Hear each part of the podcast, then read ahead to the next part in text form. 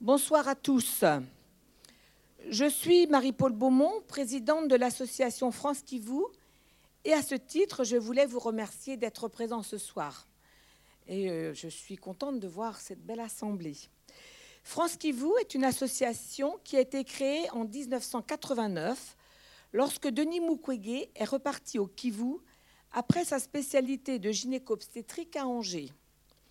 Les fondateurs voulaient aider leur ami et rien ne laissait présager du combat que Denis aurait à mener. Nous sommes toujours là, 34 ans après, et l'aidons avec nos moyens et surtout notre amitié et notre fidélité. Le prix Nobel de la paix qu'il a obtenu en 2018 a boosté l'association par des dons et notre volonté de les utiliser à bon escient. Thierry Michel, cinéaste belge et réalisateur du film que nous allons voir ce soir, L'Empire du silence, dénonce les crimes de guerre commis en RDC ces dernières décennies. Il a été le témoin des combats, des souffrances, mais aussi des espoirs congolais, caméra au point.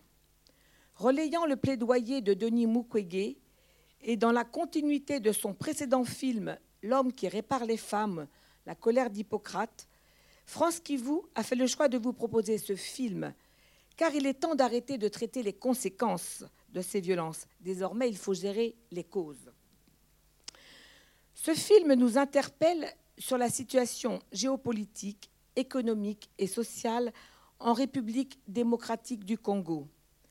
Denis Mukwege a décrit la situation de son pays lors de son discours en 2018 au prix Nobel de la paix, et cette description est encore d'actualité quatre ans après.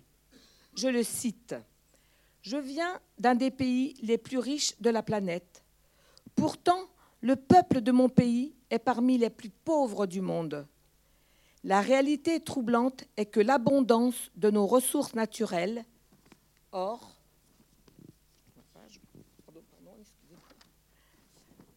coltan et autres, autres minéraux stratégiques alimente la guerre, source de la violence extrême et de la pauvreté abjecte au Congo. Après le film, lors du débat, Yves Collet, professeur d'histoire en retraite, répondra aux questions que vous vous posez sur l'histoire de ce pays.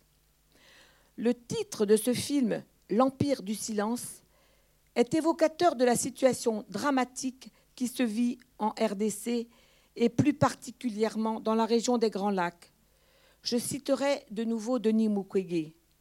Le peuple congolais est humilié, maltraité et massacré depuis plus de deux décennies au vu et au su de la communauté internationale.